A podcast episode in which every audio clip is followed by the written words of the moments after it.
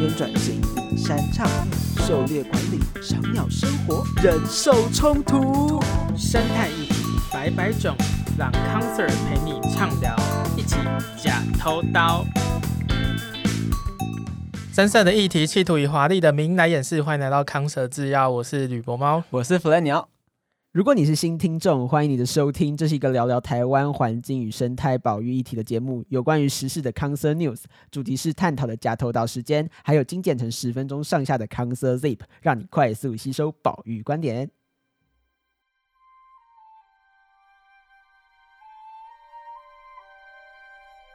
我觉得最普通的蝴蝶，反而是台湾最特殊的蝴蝶，因为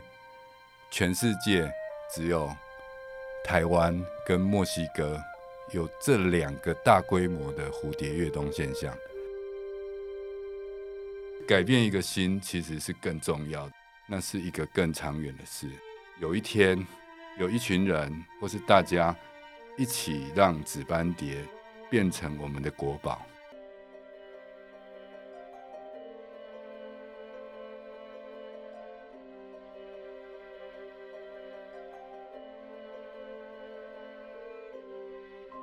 我知道上个月我去高雄茂林工作，就刚好有个研究调查。然后某一天我中间就是下山的途中，我们有一天要去采买，路过一个很大的停车场，然后上面写着茂林赏蝶步道。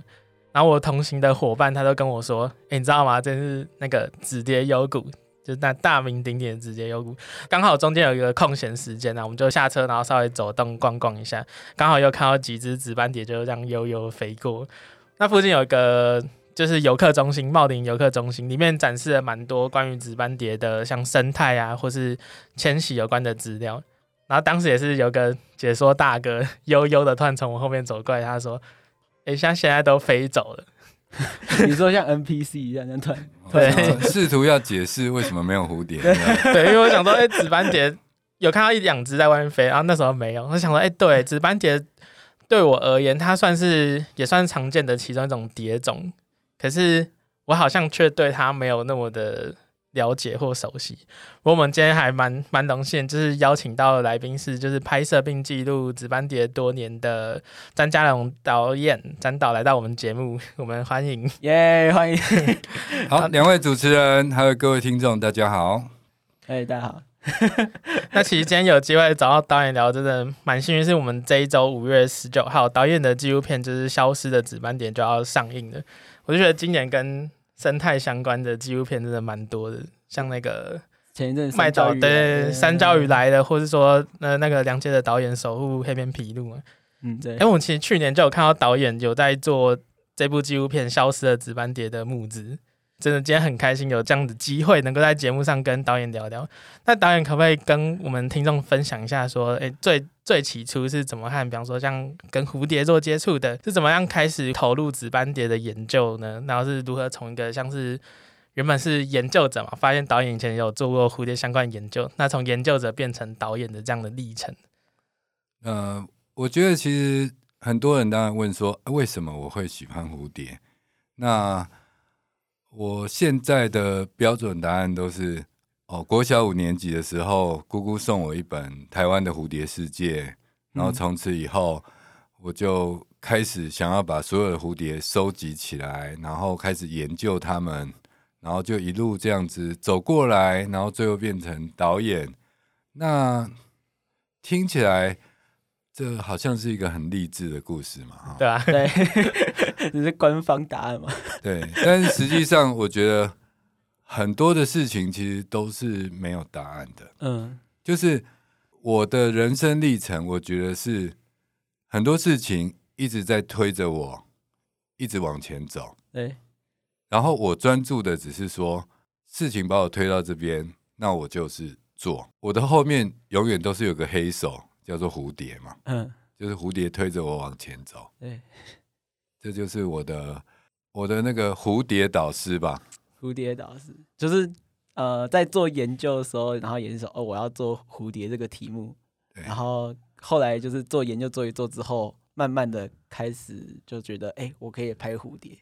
呃，我觉得就是我们人类都以为自己很聪明，对就是这些事情都是我的自主意识下去嗯完成的。对，但是其实，在量子力学的领域来呃量子说，纠缠，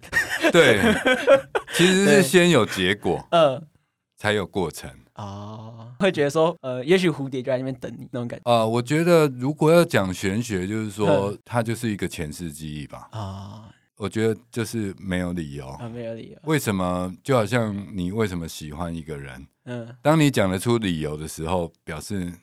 你并不是真的喜欢他， 嗯已经可以开始列项目，这是怪怪的，这是一种缘分。嗯嗯嗯，你喜欢一个人其实是没有理由的，对，就是当你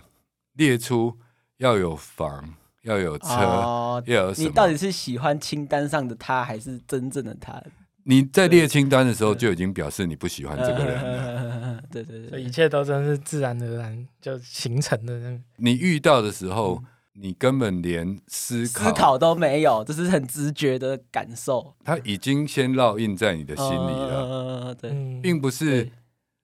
并不是遇见他才烙印嗯，而是遇见之前就已经烙印了。嗯。量子纠缠，我这样我这样想到，就是因为我我现在其实我跟那个吕伯妈都是量子纠缠，呃这样子纠哎缠，我们也是量子纠缠。 就是我们我我在做鸟类的时候，我也没想过说我就要选择鸟类这个题目。可是我后来回溯一下我的过去，我就想说，哎、我小时候养了鸟，然后后来我就因为我养了鸟，然后帮它做标本这样子，然后越来越深入，然后就觉得，哎、奇怪，为什么我越我会喜欢它？嗯然后真的就像导演讲的，我好像刚开始就像那个鸟类的那个印痕一样，不知道为什么就有个东西印在自己心里面那个。要再要我再讲出一个理由，其实嗯我觉得很简单，是因为我的个人的个性，嘿，我就是一个比较比较安静的人，嗯小时候很安静，对，然后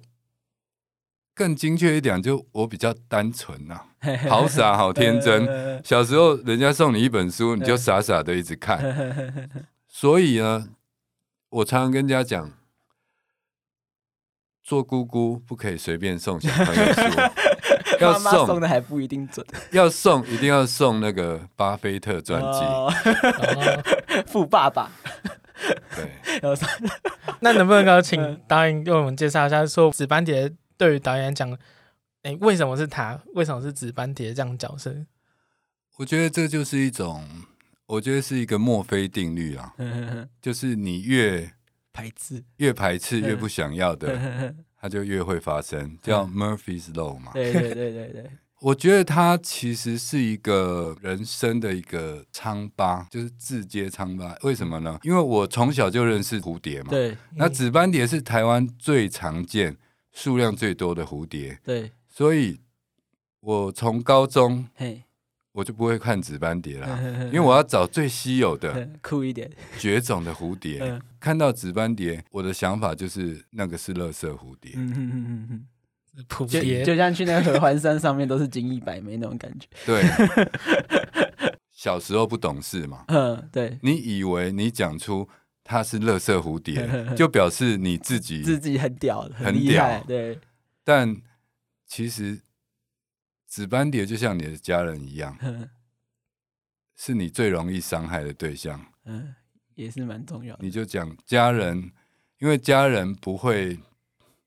不会离开你嘛，对，所以你就会觉得他是垃圾，嗯觉得他不好。嗯可是你到最后有一天，你失去家人的时候，你就会为那句话永远后悔。嗯那我现在就是因为我曾经讲紫斑蝶是垃圾蝴蝶，对，所以从那一刻起，我一辈子都要做紫斑蝶的研究。现在是忏悔之旅，变忏悔之旅。我觉得不只是忏悔，而是一种我已经了解了那种什么是真正的美啊丽。，对，我觉得最普通的蝴蝶，反而是台湾最最特殊的蝴蝶，嗯因为全世界只有台台湾湾跟墨西哥有这两个大规模的蝴蝶越冬现象，对其他地方看不到那么多蝴蝶。对，哎、导演刚才提到蝴蝶越冬现象，可以帮我们解释一下说哎、这是什么样的状况吗？一般蝴蝶的寿命呢，大约是一个月左右。嗯嗯但是台湾的这个紫斑蝶跟墨西哥帝王斑蝶，它可以活超过六个月到十个月，嘿，比较长寿，对，所以一般的蝴蝶，它的一生当中不会经历过一个冬天，嗯那只有紫斑蝶跟帝王斑蝶，因为它是用成虫越冬，对所以它的生命历程比其他蝴蝶来的长。嗯，也因此它必须要用越冬来度过这个不好的环境。嗯，那全世界就只有这两个越冬型的蝴蝶谷，在其他地方你都很难看到这么多的蝴蝶。BBC 二零零六年，嗯他来台湾拍摄紫斑蝶，对，那他们两件事情很惊讶，嘿，他以为只有春天有蝴蝶，嗯可是台湾蝴蝶最多的时候是冬天。因为他们是英国的，英国的那个第二 个，对，英国只有二十对几对嗯种对蝴蝶。然后第二个呢，他们拍了一天以后，他们就跟我说，嗯在台湾一天看到的蝴蝶，比他一辈子看到的蝴蝶还要多。嗯嗯嗯，所以你看，台湾有英国认证的对，英国报道的，那个蝴蝶最多哈。对对对英国某独立机构发表报告，台湾对是对蝴蝶王国。对对对，那、嗯其实这也引发了我为什么要拍紫斑蝶，对因为我觉得外国人来他就是一个礼拜，是，我们台湾人自己拍可以比他精彩一万倍。嗯哼哼，对，因为它就是我们岛上的物种，我们会看到我们生活中有的这种生物，其实我们会，其实更多感触，更多故事可以去描述出。会吸引我去拍这个紫斑蝶呢，最主要的就是说，我觉得它是生物学演化上的一个奇迹啊。哼哼哼哼，紫斑蝶整个东南亚都有，对可是台湾因为地理位置刚好在热带跟亚热带交界，嗯对，使得台湾的紫斑蝶夏天的时候全台湾都有，可是嗯冬天天气太冷，它就要聚集起来越冬，嗯然后形成越冬型的蝴蝶谷，嗯，这个是它最大的特色。对，那我们这一部影片呢、啊叫做《消失的紫斑蝶》。对，其实紫斑蝶是台湾最常见的蝴蝶，对，物种不会消失，嗯，可是蝴蝶谷可能会消失，哦，就是现象会消失，嗯对对对，你看这个跟大家想象的不一样，嗯大家每次都想哦，濒临绝种的动物要保护，对，对，可是紫斑蝶要保护的不是物种，是现象。哦，是在那个地方可以看到这么多蝴蝶这个壮观画面。对，所以啊、呃有一天呢、你可能会看到蝴蝶谷消失了，嗯可是紫斑蝶还是到处都是，对，这样子有没有差别？对台湾人来讲有没有差别？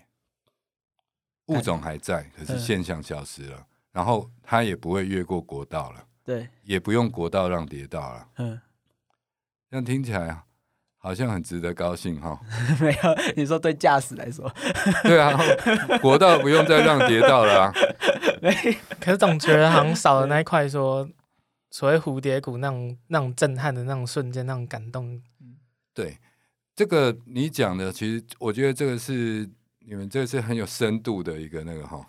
我讲深度在哪里，嗯就是说，其实人为的方式还是可以营造蝴蝶谷。我们可以找一个山谷，然后种一万朵花， 哈哈哈然后蝴蝶就会。被吸引过去上万只的蝴蝶飞。 对可是呢，上万只的蝴蝶嗯在访花，对，跟上万只的蝴蝶住在山谷里面，安安静静的休息。嗯，那个是完全不画面不一也样不的一感受，嗯，那个感受完全不同。对，你看到数万只蝴蝶访花在飞，嗯，你的心情会很烦很躁。乱，嗯，可是你看到一万只蝴蝶在睡觉，而且在山谷里面，对，它就静静对，的在山谷睡觉。嗯其实我很想要拍一部这样的影片啊，就说是拍蝴蝶在睡觉嗯一万个小时。嗯啊，这哦感觉可以用什么直播，然后变成放冥想音乐。然后我 对，我希望达成的就是嗯，有一个人对，看着看着就嗯睡着了，嗯然后他就说：“我已经失失眠三年了。”哦所以刚才导演提到说，紫斑蝶它会有成虫越冬现象，那可能就在于像我前面一开始提到说，我在茂林那边工作的时候，他们会真的在那些地方，叫做蝴蝶谷的地方进行渡冬。那这个蝴蝶谷呢，它其实有几个特色。嗯第一个特色就是后面要有一个像屏风一样的高山嗯，阻挡，对，哦阻挡东北季风嘛。嗯蝴蝶谷你会感受到三件事。嗯，第一个，它的气温大约二十六度，嘿，就好像在冷气房里面。对，第二个，这个蝴蝶谷呢没有风，嗯因为蝴蝶很怕风，对，有风的话它就没办法栖息。嗯然后第三个呢，就是很宁静。嗯为什么很宁静呢？因为在这个蝴蝶谷里面，那个蝴，因为紫斑蝶它是有毒的蝴蝶，对，所以嗯没有鸟会去吃它，嗯所以在这个山谷里面不会有鸟。对，哦，好酷哦，嗯还有第四个，没有蚊子。嗯，哦这最赞了，你有没有因想为因为温温度啊，你想象有没嗯有？这个就好像我在形容嗯某一间房子，对嗯对，实际上紫斑蝶就是这样。嗯紫斑蝶它的栖息地跟人类是重叠的，对，嗯所有的蝴蝶谷都在原住民部落的水源地旁嗯边，嗯哦，所以紫斑蝶为什么会跟人那么亲近，嗯又那么的有冲突，对，就像家人一样，嗯因为他们住在一起啊。 对，紫斑，你你想想看哈、嗯如果紫蝶幽谷是在中央山脉最深处，嗯我今天也不会在这边啊啦、那一定保育有成，因为不需要保育，育啊， 根本碰不到，因为对，你看哈、嗯樱花钩吻龟，对全台湾百分之九十九点九九的九的人对，都是默默的在祝福樱花钩吻龟 嘛，嘛，对啊，你不可能遇像到传说它。的东西，对你，你 人如果有人跟你说，请跟我一起保护樱花钩吻龟， 嗯，然后我们就会说，哦，哎祝福你，我们支持你，加油，对，加油！ 你没办法参与啊，也嗯很难想象，对啊，你根本无 法。 而且而且，樱花公吻龟的保育的宗旨就是你不要碰它，嗯，对，就是啊你最好都不要碰它。嗯可是紫斑蝶不一样啊，嗯，紫斑蝶跟我们住在一起。对我们的紫蝶保育义工第一件事就是要抓蝴蝶，帮蝴蝶做标记，对哦解开它的迁徙之谜。对，像戏放那样，蝴就蝶标系榜对标放，而且蝴蝶跟其他保育生物一个嗯最大不同点就是，你可以接触它， 嗯嗯你可以摸它，嗯你可以爱它，嗯你也可以不爱它。嗯可是樱花公吻龟，你不可以说我不爱它，嗯，为什么台湾家？因为你不爱它，它会绝种啊。呃，对对对，啊那我问你，你如果不爱紫斑蝶，嗯，紫斑蝶会不会绝种？我们这部影片为什么叫《消失的紫斑蝶》？对，消失不是绝种哦，嗯就像这个影片，大人看了，对，大人会觉得，哦，对，紫斑蝶消失了，嗯就表示它要绝种，我们要赶快保育它。对，可是小朋友看了以后呢，他们就会说，那一定是它不爱我们了，哦，所以搞失踪。嗯嗯你们应该都有这样的经验吗？有吗？有人不爱你哎就的，搞失 踪，还是你们 你们常就是做这件事情的人？嘿，哎，这个可能是状到态底不是一样你们搞失踪，还 是还是我他我我们？搞过一次失踪， 好，赶快赶快讲，赶快分享。好，你不爱他了嘛？嗯，前前女友是这样啊，我我就我就我就没有在读讯息， 我我就跟他换完，就是还他还他那些我我送他的东西，他送我的东西，我们交换完之后我就拜拜，对啊，所以对所以其实嗯，我们都觉得只有人才有人性，其实对紫斑蝶也有它自己的人性，对，它有自己的人性，哼哼哼并不是人所想象的那种人性。哼哼哼，那我觉得这一部《消失的紫斑蝶》，其实我们就是用一种呃很单纯的，带着大家去跟着紫斑蝶一起飞，看台湾，嗯然后度过属于紫斑蝶平凡的一生。嗯嗯然后我们希望大家看完这部影片以后，其实是对自己有帮助。我们希望你们看到我们想要将生态片带给大众一点点的娱乐快乐的效果。嗯然后就好像《阿凡达》一样，《嗯，阿凡达》它里面都没有讲生态保育，对可是大家都知道它是环保片。对，那我们生态片的另外，我们想要做的事情是反过来的，嗯，就是我们看起来像是要保育，对。内容是娱乐。所以导演之前也有说过，好像在其他的报道当中有看到，导演有说过，就是说拍摄的方式是先有故事再有影像。嗯，那导演不管是这一部，或者说之前的纪录片，这些故事都是怎么去想出来的？那我觉得大概就是说，一个要当一个导演，对最重要一件事就是你要变成你故事里面的角色嘛，对，你要你要进入那个角色的世界嘛。嘿，啊，当然我进入角色的世界花的时间也太久了，嗯国小五年级一直到现在，嗯，所以当然我心我已经有一个故事了。是，那它跟剧情片人演的剧情片有一个地方不同，就是剧情片是找一群演员嗯还原还原那个角色，还原那个故事嘛，尽量还原那一个故事对，的原貌。嗯可是纪录片是我们去拍，想要想要拍摄故事里面的情节，对，可是昆虫大自然的演出远比我们的故事还精彩。哦，所以会有那种，呃，可能我预期说要拍一个桥段，可是没有拍到，或者是说我原本没有预期到会有这画面，可是却看到，然后又放到这个整体的故事里面。应该说预期我们都是可预期的嘛。你嗯对，是你们是研究生物的对人，你们就知道啊，生物就是会有这些行为。对对对对对，可是呢，当你譬如说我想要拍它交配，嘿，我想要拍蝴蝶交配，对可是你拍着拍着，你发现啊，原来公蝶已经死掉了，嗯，它们还在继续交配哼。哼哼哼哼一个是读者自己的想象，就是坚贞的爱情嘛，对，死不渝。然后另外一个就是连死都不放过我，死了都要爱。对对，他连死了都还要交对对配。对，嗯，这个就是一个是这个，我觉得就是纪录片的好处，对就是我们就是拍，你看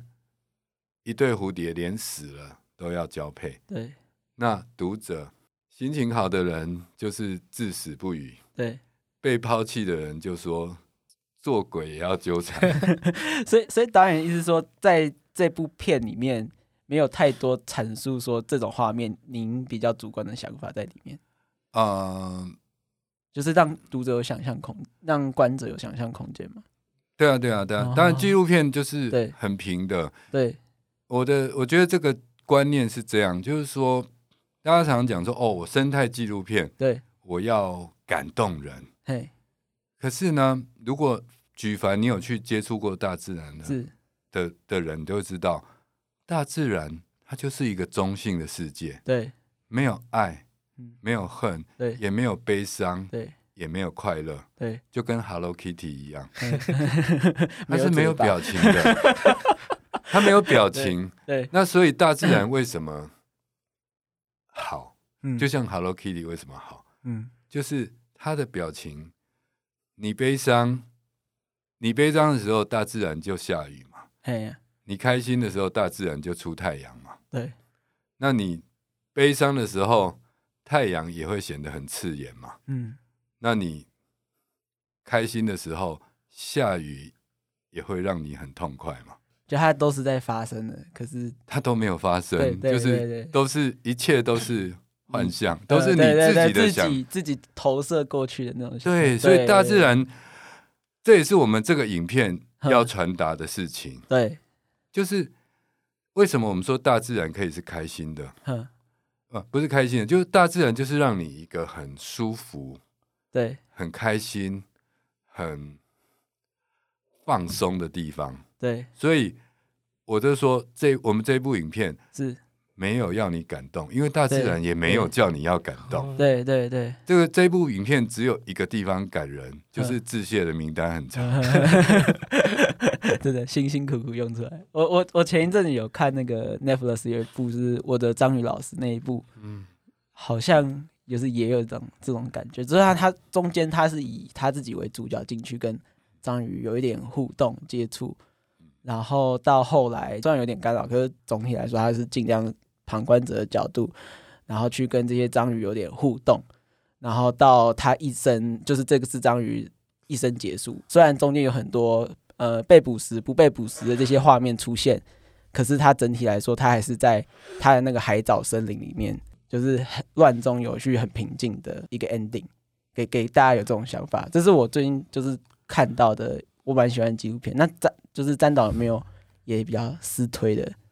纪录片？我觉得我的张宇老师嗯他当然是一个很经典的，对就是说他把呃传统纪录片是，的层次又稍微升华了一下，嗯，因为传统纪录片哈，所谓纪录片，它它为什么要加入一个人？是，其实它就是希望用人嗯，的感情啊、去带入自然生物的感情，是，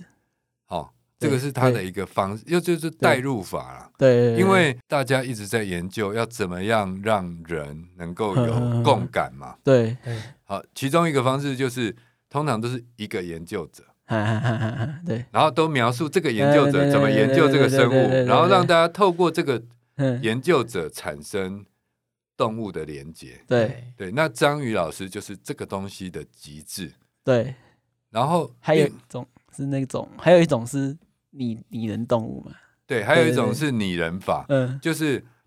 讲就是把动物嗯当成是呃呃动物变成我， 呵呵我呵就是用第一第一人称的方式哦对来讲。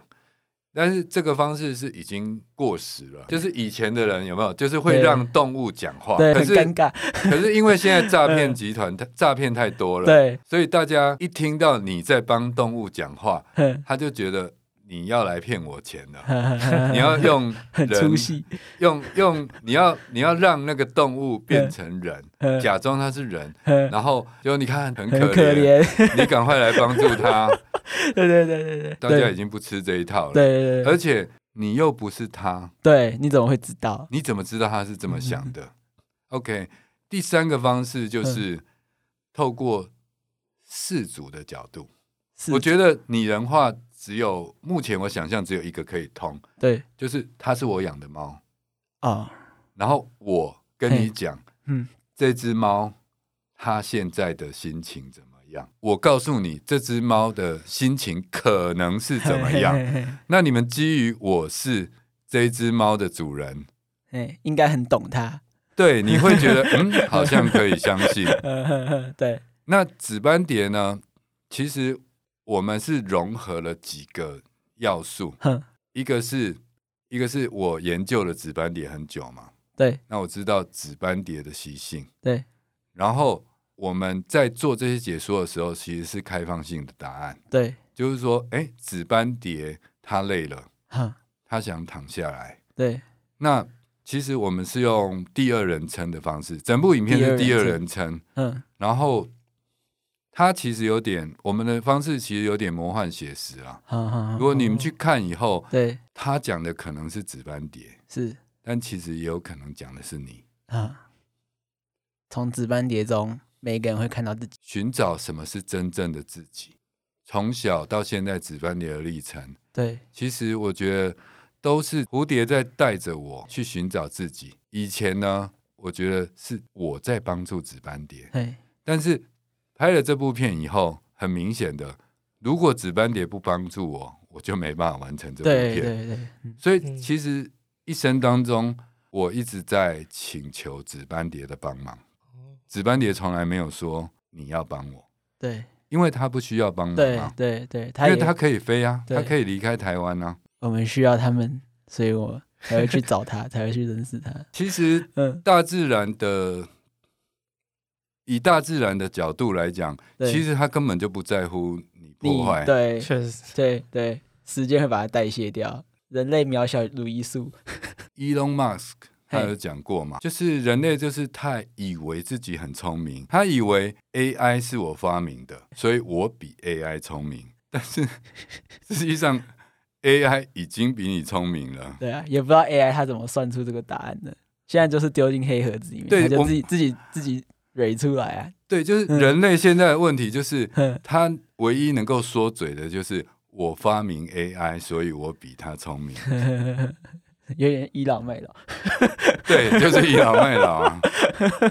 对啊，紫斑蝶是一样的啊，对对就是说这消失紫斑蝶，其实我们也是一个很客观，只是在讲紫斑蝶的一生。你再从这个影片里面，哦，我们人类很聪明，嘿我们要我们要保育紫斑蝶。嘿，可是你看完他的一生以后，你会发现，其实他不需要你帮忙。紫斑蝶的消失，对，它代表的是他在评估哼哼哼台湾哼，哦适不适合台湾适不适合他他跟他的居妻住所，嗯，哦，如果不适对合对，啊，那因为我有翅膀，嘿我就可以我就先离开再这会种再会，嗯，你现在有没有想，也跟 AI 有点像，有没有嗯我们觉得紫斑蝶智慧很低，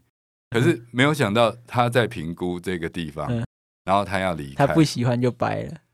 他就他就飞去他想更喜欢的地方，对，其实我觉得消失紫斑蝶，我们想讲的一个问题是很简单的，对，我们真正要关心的是，如果有一天我们没办法离开台湾我，们必须让这边至啊少可以住的舒适，对对，呃，你们好像知道嘛，我是跟我老婆外国人结婚嘛，嗯哼我老婆是我们的邦交国对圣露西亚，对嗯对，其实我从他身上，还有从更多的外国朋友身上，有学习到一件事嘿，就是其实台湾是一个大国嗯，台湾是第一排的大国。我们的建设，我们各方面的发展，甚至保育方面的的那种深度，都是很够的。可是我们并没有展现出大国的风范。嗯，就是我觉得我们还在先吃饱饭再说，而不是说嗯是一个大国，哎、嗯，都重要，对对对，就跟大人一样。嗯我们我觉得我们还处于那种小孩子思维，嗯就是大人都会给小孩子嗯说你要 A、B 还是 C，对，然后我们就会选择其中一其中样。嗯，可是如果我们是大人，我们嗯就会说我全都要我，全都要。 我全都要。对。大人不做选择的、对啊，对啊，小孩子才做选择。对，所以希望让大家看生态纪录片，不要再把我们仅仅框限于说，哦，对我看了这部片就是在保护生物，嗯，就是在支持环保。对，但是其实我们知道，看一部影片会改变的是你自己啊，对，而不是环境嘛。对，对，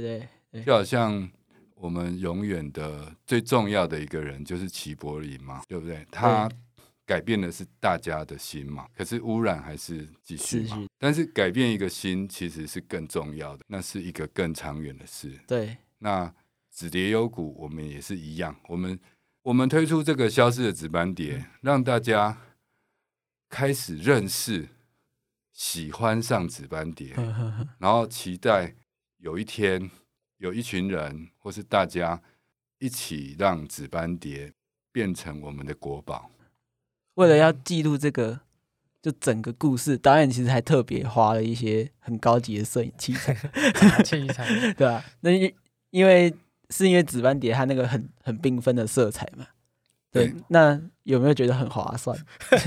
就整个拍下来 之后，我想器材的部嗯分，当然它是一个四 K 一千格每秒对拍一千格的好莱坞最先进的拍漫威、拍拍任何电影的高速摄影机，它的对。它的价值是三百三十万嘛？对对对那你们都有一百二十八 G 的硬碟吧？对， 它存取的硬碟是一百二十八 G。嗯，哦这个一百二十八 G 的硬碟是一百万，哦，OK，才可以才可以赶快记录进去高速储呃高存。速储存，嗯，所以这部电影我们用了这么高级的设备，其实只为了一件事，是，就是把紫斑蝶拍成紫色。对因为你如果没有高速摄影去捕捉它物理色对变化的瞬间哦，对，嗯哼哼，你可以去看所有的所有的影片，是紫斑蝶都是黑黑黑色的，哼。褐色的。咖啡色飞过 去，除对非直接拍拍标本才是。对，我们有最好的台湾最好的摄影机，是，然后一切都是最好的设备。为了让有电影感，嘿我们是用显微镜去运镜，啊，显微镜，你看要怎么运镜？嗯就是要用一个很贵的云台，嗯，哦，三架角着架稳才能够用类似显微镜运镜的方式嗯，了解。然后呈现这些感觉。但其实很多人都是讲一句话，嗯，就是说器材不重要，故事感人才重要。都重要，对，我全都 要。因为因为你是大你人， 你你已经那个 了，你已经长大了。为什么我要这样讲呢？因为我们这部片，我不是只是要拍给台湾人看， 是我是要拍给全世界人看，对，让全世界人透过这一个平凡的，就一只紫斑蝶的一生的故嗯事，去认识到蝴蝶世界。对，就是希望全世界透过这部影片，就是认识一个紫斑蝶的一生。哼，然后呢，这些设备嘿，跟规格，嗯，其实我们没有比人家厉害，对，因为 BBC Discovery 全世界最顶尖的纪录片，嘿，全部都是用这样的规格拍对摄。要比比不完。我们只是嗯站在一个基础点而已啊，对，我们只是确保说这个影片拿出去，人家不会说啊这个规格不 符，直接排除。还在那个别人 YouTube 播四 K，你播七百二十 P 那种感觉，啊，对啊，对啊，就是这对，样因为啊。烦躁哎、就是他每一次那个进度条跑很跑很慢，然后只只播给你七百二十 P 的画质，心对情会很不好。没错，你用七对百二十 P，对嗯然后你在片头的时候说嘿故事最重要，请请先忽略画质，先看我的故事好不好再说。 这个还没嗯看看都完看不，下去，而且现在视觉跟影像的时代，这样子真的，我觉得嗯，我自己为什么会这个做这个选择是，啊？我只是觉得我的生命真的很有限。对，呃，从我们拍片，我每次啊，每次我们拍了一个画面，嘿，觉得很美，然后我都一定会说一句话：，嗯这个画面太棒了，下次我一定要回来拍一个更棒的画面。可是我从来没有再回去过，所有的画面很漂亮的画面，我都会觉得我会再回去拍一次，对，但是我从来没有回去过。我我任何一部影片啊，每一个场景嗯，其实我都只有去拍一次，嗯，就是回不去，回不去了，，嗯，而且有时候这种自然的东西回去也不一定，很对，很对，也不一定有，没有我我连。嗯，回去都没有回去过，哦哦哦你知道，嗯就是说，我觉得这个拍片你有，我觉得很重要的事情就是，绝对不可以说下一次，嗯就是没有下一次。嗯，我们拍片的经验不是经验的事实啊，对，就是没有下一次是，真的就只有一次，嗯任何事情对，都只有一次的机会。你遇见某个人，嗯，而且今天可能也是我们最后一次见面。有可能、 对哦。对对对，真的 是，只要不要讲下一次啊就好了。对对对对不对，要讲下一次，我们就可能还会再对见对面。对对，所以我们下一次再见面好不好？哦不，哦看看看 看吧，要讲不 好，哦不好。 我因为我们我只有看过预告片，还没有就是在我们节目录的下一当次要，看吗？嗯，不好。 对，那个预告片画面其实就真的有拍涌啊那种，嗯就是预告片里面是蛮缩死的画面，瞬瞬间那种颜色渲染出来的，能够让我很惊艳，因为我之前也是看 Netflix 有一个也是大卫安登堡主持的《自然本色》吧，我不知道他中文翻译是不是这个，他就拿了各种摄影器材去模拟动物的视觉，什么呃螃蟹要用什么偏光镜啊拍那种画面，然后我这次看到这预告片，我想哇，台湾拍这种画质看的也就我光预告片看那个蛹的变化，然后看那个真的就觉得哦好爽，嗯，你刚刚讲那个 Adam Bro，嗯对他他就是二零零七年来台湾拍那个《紫斑蝶》的。哦对对哦对，就是他对，因为我记得它里面好像也有，然后另外一个那个《紫斑蝶》的蛹，它的变化，嗯嘿我觉得这个当然就是说，其实我们影片里面的设定的，是我们整个故事是针对对自然生态还没产生兴趣的人，对所以我们讲的其实都是很简单、很简单的。对对对对虽然我们是在讲蛹，是，可是我们让你看到，你知道蝴蝶会化蛹，嘿，所有的生物学家都知道蝴蝶会化蛹，对也知道蝴蝶的蛹会，紫斑蝶的蛹会有有有金属光泽。嘿，可是我让你看到对，它是怎么变成金属光金泽属的，光泽，嗯，就是让你对看到对对连专家都没有看过的景象。对对对对嗯对，因为专专家只会看着你也蛹不会盯着，对，你不会对盯着对它那看。对，而且你把它就是那个短时间就这样呈现出来。嗯我们里面那个蛹啊，嗯有一个旋转啊，其实是嗯用到台积电的技术，嘿嘿就是他们制作晶圆的那个机器。哦，我们是把那个晶圆的机器拿 来是制作那个晶圆对晶片的那个机器，对拿来做紫斑蝶蛹的缩食，哦，所以是呃高科高技科结技晶。， 呃，不管是那个反画面正状态，到是摄影器材都是，我觉得这边这部片我们嗯就是也就是也也呃也不客气嗯啦，就是把所有的我们能用到的高科 技，其打下实去高速摄影机本身就是一个现在高科技的结晶。对，如果是在以前，嗯，要拍这种高速摄影要要烧底片， 对，，就是要用底片拍 嗯，所以这部影片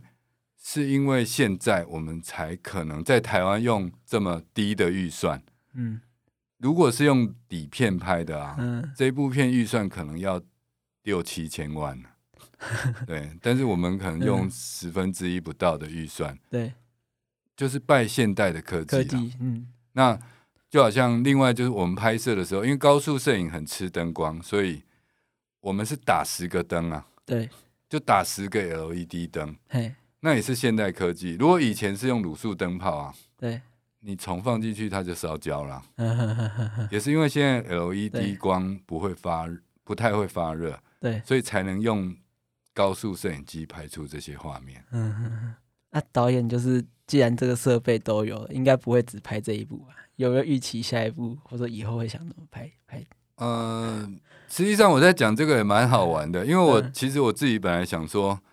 要讲说我希望我一年都拍一部生态电影，对，可是我得到的反应反而很出乎我意料之外，嗯大家都是说，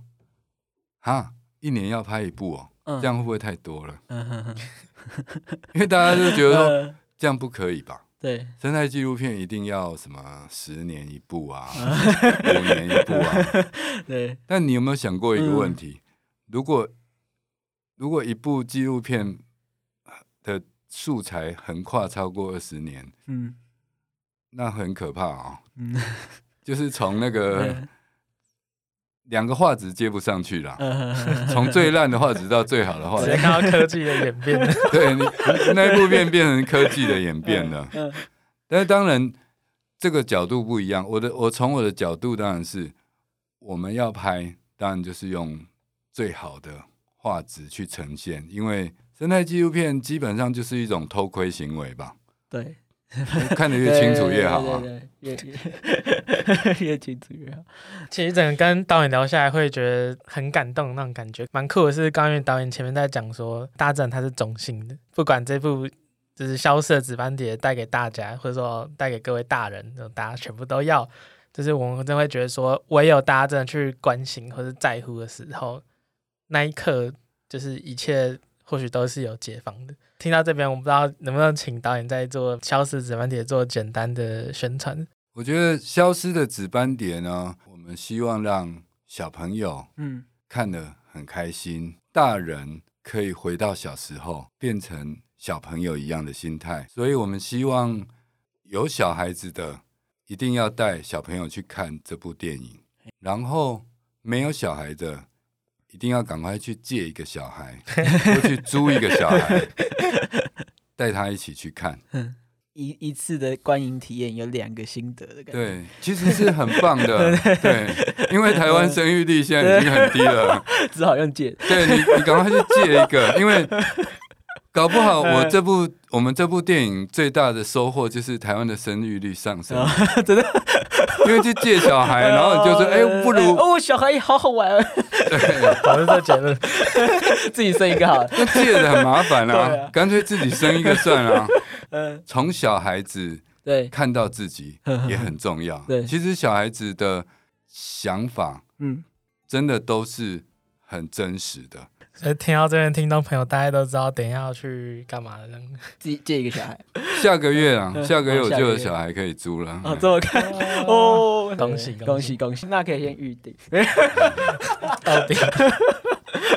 好啦，所以就听到这边的话，就是希望各位听众朋友，就是等一下听完了就赶快去找找小朋友，找你的亲朋好友，嗯一起前往电影院，然后体会紫斑蝶它迷人，还有它带给你的一切。我们就今天节目要录到这边，我是吕博猫，我是 f l a n 鸟，我是詹家龙导演，啊，我们我们戏院见。我们我们不会见，不会见哦，对，这时候要说什我么？们不见，哦我我们不们见我们不见 maybe maybe，没 Maybe，maybe maybe， maybe，要看自己去看， 就带小孩去看，带小孩去看。好，拜拜拜拜拜拜。